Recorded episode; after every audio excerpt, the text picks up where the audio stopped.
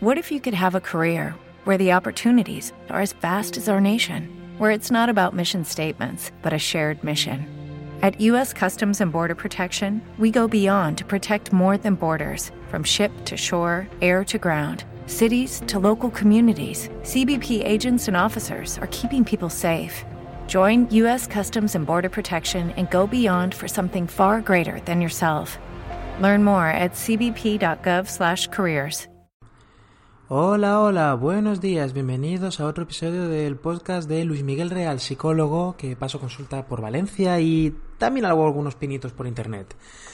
Hoy vamos a hablar sobre el tema de las adicciones. Eh, eh, muchas personas en nuestra sociedad han desarrollado a lo largo de sus vidas alguna dependencia o incluso adicción. Ahora hablaremos sobre cuál es la diferencia principal. Y bueno, esto es uno de los problemas sociales más antiguos de la historia. Utilizar algo para obtener placer y después abusar de su uso, hasta un punto que perjudica nuestras vidas y nuestro bienestar. Cuando hablamos de adicción, vamos a dejarlo claro, a ver, no hay, mm, no hay criterios concretos o al menos un consenso global, porque hay, bueno, diferentes manuales diagnósticos, etcétera. El criterio que podemos utilizar es que una adicción es cuando eh, esa actividad o ese consumo, ese uso de algo, etcétera, llega a un punto en que la persona pierde el control, ¿vale? La persona ya no es capaz de controlarse a sí misma en el uso de pues, eh, o en el consumo de esa sustancia, en el hacer esa actividad, etcétera, etcétera. La clave es que la persona haya perdido el control o no sea capaz de controlar, de decidir si quiere seguir consumiendo eso, si quiere seguir haciendo eso, incluso si sabe que no debería hacerlo, lo sigue haciendo. Ahí podemos estar hablando de, adicción y hay alguna serie de criterios diagnósticos más que, bueno, le interesan más al, psicólogo y al profesional. Pero bueno, una de las técnicas más utilizadas en la lucha contra las adicciones es lo que los profesionales llamamos control de estímulos, ¿vale? un estímulo que puede ser pues un cigarrillo, una copa de vino, una, una partida en la máquina tragaperras del bar, pues produce un efecto placentero, ¿eh? un refuerzo, un beneficio, me hace sentir bien, sea adrenalina, sea relajación, sea lo que sea. Y para disfrutar de este efecto placentero otra vez, la persona desarrolla la respuesta o acción de consumir de nuevo. Si una copa de vino, pues me ha gustado, ¿eh? bien, hay, hay, un estímulo, hay una recompensa, es esa sensación que yo busco después de tomar alcohol, entonces me voy a tomar otra porque busco que esa sensación se prolongue lo más posible o quiero repetirla otra vez. Claro, a base de varias repeticiones se acaba creando un hábito que se repite de forma automática cada vez que la persona entra en contacto con la sustancia o actividad adictiva. Hablamos de eh, rituales, hábitos, costumbre, pero llevados a su nivel extremo. la técnica de control de estímulos cuando estamos en psicología consiste en, digamos, cortar esa secuencia, ese ritual, esos hábitos, eliminando o, digamos, cortando o bloqueando el acceso al estímulo que, que activaba la respuesta que queremos evitar. Entonces, si la persona está teniendo problemas con el alcohol, un control de estímulo sería poner situaciones en que no fuese capaz de tomar alcohol, que no fuese capaz de ir a bares, por ejemplo, que no fuese capaz de proveerse a sí mismo con la sustancia. En un caso de adicción a las apuestas sería que la persona viviese lejos de casas de apuestas, de casinos, de etcétera, etcétera.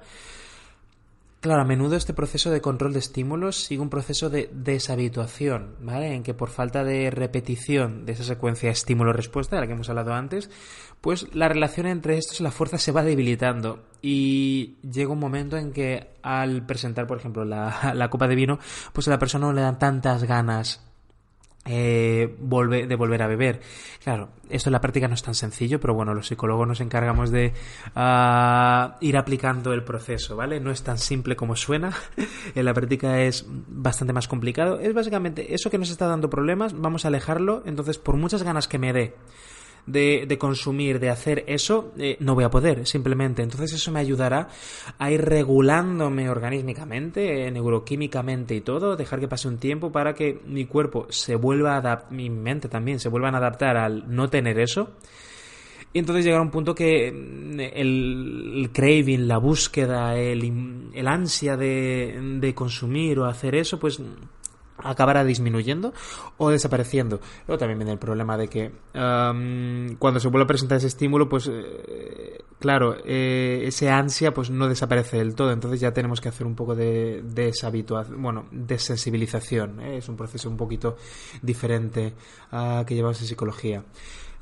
¿Por qué este podcast? Vale, este procedimiento que se utiliza tan a menudo en en procesos terapéuticos para adicciones trae excelentes resultados, ¿vale? En la mayoría de los casos. Y también si lo utilizamos correctamente por un profesional que esté bien formado y, sepa pues trabajar con todos los elementos que, hay ahí. Sin embargo, lo que muchos profesionales olvidan a menudo es mirar a otros factores que también tienen un peso muy importante en el desarrollo y mantenimiento de, de cualquier tipo de adicción. Muchas veces tanto psicólogos como médicos se olvidan de la persona, de la persona que tienen delante y de su entorno. Por supuesto que hay una parte química que es inamovible, o sea, por supuesto que hay una parte química ¿eh? en, la, en, la, en la adicción. Básicamente nuestro cerebro se engancha a esa determinada sustancia. Entonces la persona pierde la capacidad de control, la capacidad de decisión, pierde su libertad. ¿eh? La persona conscientemente ya no puede decidir si va a hacer eso o no hacerlo. Eh, em, algunas regiones que se encargan de los pensamientos y acciones automáticas de su cerebro, pues se encargan de decidir por la persona. Y eso es lo que nos encargamos de ir corrigiendo ¿eh? mediante a tratamiento farmacológico y también eh, tratamiento psicológico ¿eh? para que la persona pueda salir de ahí. Desgraciadamente, lo que muchos profesionales de nuevo olvidan es que tienen delante de sí a, una persona, ¿vale? Una persona que, que siente, ¿vale? Una persona que siente ah, y que también tiene un entorno social eh, y emocional determinado. ¿A qué me refiero con esto? Muchas personas cuando están eh, consumiendo, la mayoría de los casos, el consumo excesivo de cualquier cosa es una respuesta a algo, a algún tipo de desequilibrio en la vida, a algo que no está funcionando. ¿eh? Fumar porros eh, demasiado, beber... ¿Te está gustando este episodio? Hazte fan desde el botón apoyar del podcast de Nivos. Elige tu aportación y podrás escuchar este y el resto de sus episodios extra. Además, ayudarás a su productor a seguir creando contenido con la misma pasión y dedicación. ¿No te encantaría tener 100 dólares extra en tu bolsillo? Haz que un experto bilingüe de TurboTax declare tus impuestos para el 31 de marzo y obtén 100 dólares de vuelta al instante. Porque no importa cuáles hayan sido tus logros del año pasado, TurboTax hace que cuenten Obtén 100 dólares de vuelta y tus impuestos con 100% de precisión, solo con Intuit TurboTax. Debes declarar para el 31 de marzo. Crédito solo aplicable al costo de la presentación federal con TurboTax Full Service. Oferta sujeta a cambios o cancelación en cualquier momento.